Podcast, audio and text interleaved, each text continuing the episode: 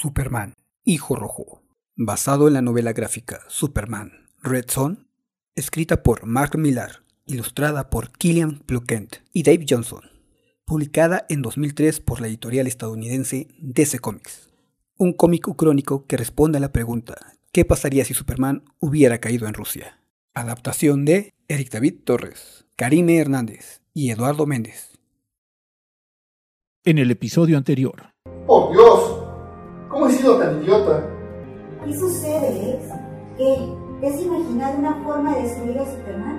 Y permiso para estrellar un satélite soviético en una sola poblada. Esta es una alerta de prioridad.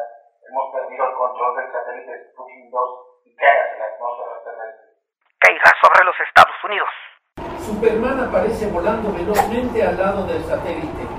En un segundo, se dieron cuenta de que estaba allí para salvarlos. Gracias. Dios mío.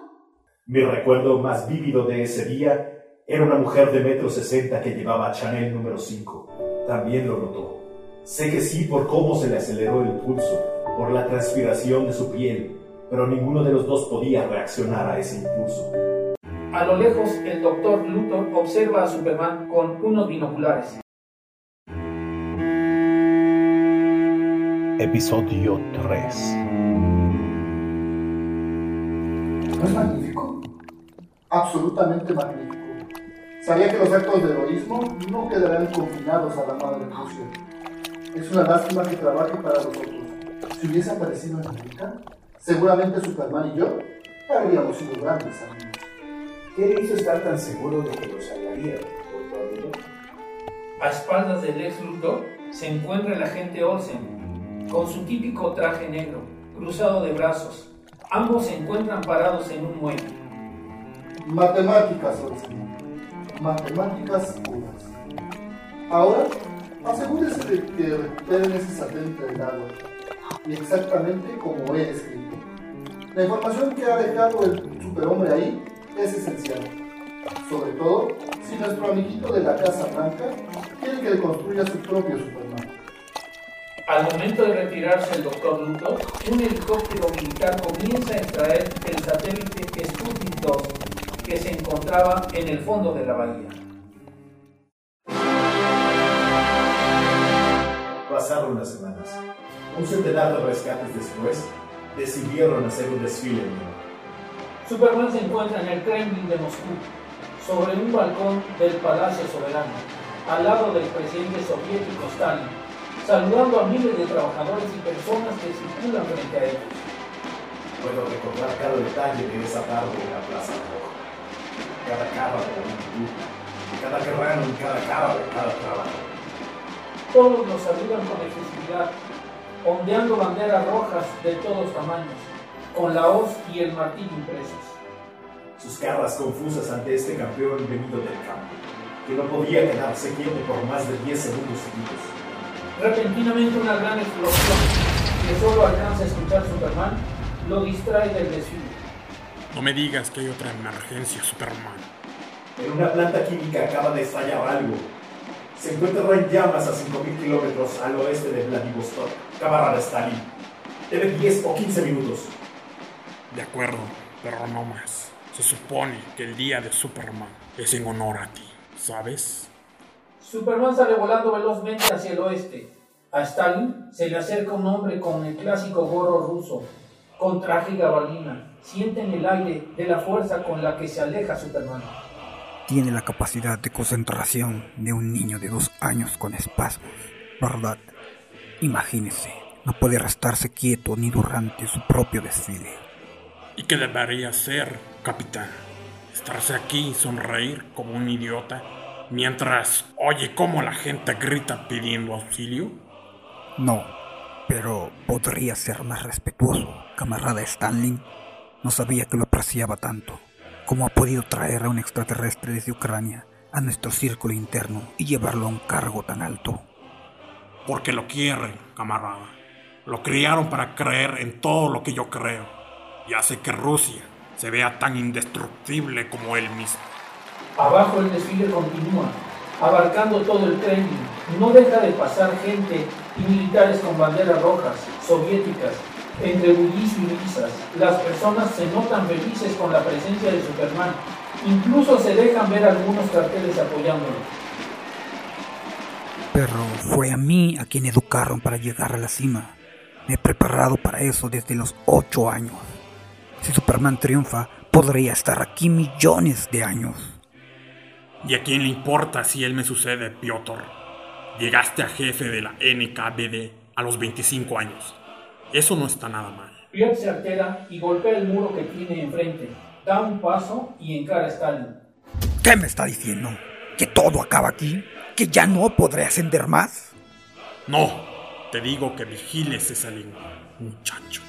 Y recuerdes con quién estás hablando, mi envidioso capitán. Piensa que solo eres uno más de mis hijos ilegítimos. Stalin, sin dejar de estar frente al balcón, le lanza una mirada retadora a Piotr. La celebración del Día de Superman continúa en la noche, con una gala, cena y baile en el interior del Palacio Soberano, adornado con banderas soviéticas, colgando del techo por todo el contorno del gran salón. Un temblor en Stalingrado y un maremoto en Odessa. No me extraña que Superman se haya perdido los dos primeros platos. Claro que Hungría quiere que las Amazonas se unan a nosotros. Hipólita, el pacto de Varsovia es aún más atractivo ahora que tenemos a Superman como la alternativa a la estrategia nuclear. Créame, Isla Paraíso está mejor preparada para una alianza con nosotros que con esos hombrecillos avariciosos y desesperados de la OTAN. Bueno, debo admitir que los informes soviéticos sobre los derechos de las mujeres son impresionantes, camarada Stalin. Stalin y la reina de Isla Paraíso, Hipólita, platican animadamente cerca de la orquesta, mientras los demás invitados bailan un vals elegantemente. Pero los informes sobre los derechos humanos son otro asunto totalmente diferente. Creo que lo prudente para Teresina sería permanecer neutral durante un tiempo. Que no muy neutral. Su bella hija parece que se la pasa bastante bien junto a Superman. Quizá, pensaba, podríamos conocernos nosotros de forma similar arriba, en la habitación presidencial. Stalin se acerca a Hipólita y le habla directamente al oído. Pero ella dando un paso al frente, gira su rostro a Stalin con una mueca de sonrisa. ¿No se siente incómodo, Dios? Quizás si tuviese unos 5.000 años más. Mientras tanto en el salón, Superman y la princesa Diana de Temísira bailan flotando ligeramente en el aire, mirándose fijamente. Ella viste un hermoso vestido salmón estilo griego y porta una tiara dorada con una estrella en el centro. Superman luce su traje de gala militar, color negro, con su rango de general en los hombros y un fajín color rojo. ¿Qué sucede, Superman? Pareces triste. Espero que no tenga nada que ver con mi horrible acento. En absoluto, Diana. De hecho, hablas a la perfección. Es toda esta tontería del día de Superman. Los desfiles y las fiestas no me van. Sé lo que sientes. Siempre se celebra algo en mi honor en Isla Paraíso. Y sé lo que llegan a aburrir estas cosas.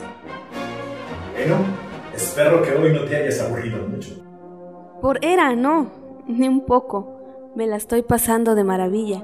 ¿Qué oportunidades tengo de conocer a alguien como tú? Diana le sonríe efusivamente a Superman. Al terminar la canción, las personas alrededor de ellos comienzan a aplaudir. Hipólita sonriente llega hasta su hija. Alguien se la está pasando bien, ¿eh? Creando lazos con el futuro líder. Superman es tan amable, madre. Deberías hablar con él. No es como los otros hombres. Hasta parece bastante más alto. Continuará. Créditos de los personajes. Narrador. Tenoch Aguilar. Superman. Alexander Delarge. Lex Luthor. Doctor Cocoon. Jimmy Olsen. Francisco Franco. Joseph Stan. Raúl El Nada Ramírez. Hipólita. Andrea Gutiérrez. Diana. Alondra Vargas. Piotr Rostov. Eric David Torres. Postproducción. Elena Mejía. Eric David Torres.